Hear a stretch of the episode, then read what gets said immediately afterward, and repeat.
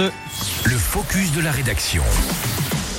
Aujourd'hui, dans ce focus de la rédaction, c'est la question de la mobilité frontalière dans, euh, de ce dont tu vas nous parler en fait, Domitil, ce matin. Oui, c'est une enquête hein, qui est lancée en ce moment par le Grove Genève et donc qui porte sur la mobilité transfrontalière. Elle mesure les flux hein, entre le canton de Genève, le Genevois français et le district de Nyon. Alors, si vous prenez ce matin votre voiture ou même votre vélo, vous pourriez bien avoir droit à un prospectus d'enquête, surtout si vous traversez l'une des douanes entre la Haute-Savoie et la Suisse, comme celle de Mérin par exemple, ou bien que vous roulez sur la voie verte entre Annemasse et Genève pour les plus motivés. Alors l'enquête, elle se déroule tous les mois, donc d'octobre et aussi en novembre. Attends, attends, attends. Que, trouve-t-on sur ce prospectus Il y a plusieurs questions, hein. il faut être un peu patient. D'où est-ce que ah. l'on vient? D'où est-ce que l'on se rend? Quels sont les horaires hein, de déplacement?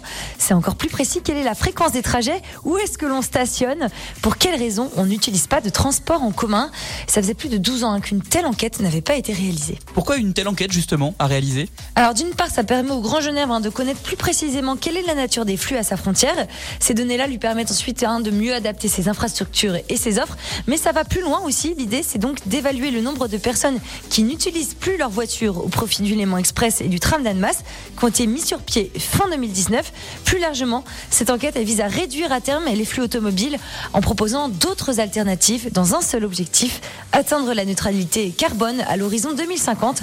Et pour cela, il faudra diviser au moins par 10 l'ensemble des émissions. Vaste mission.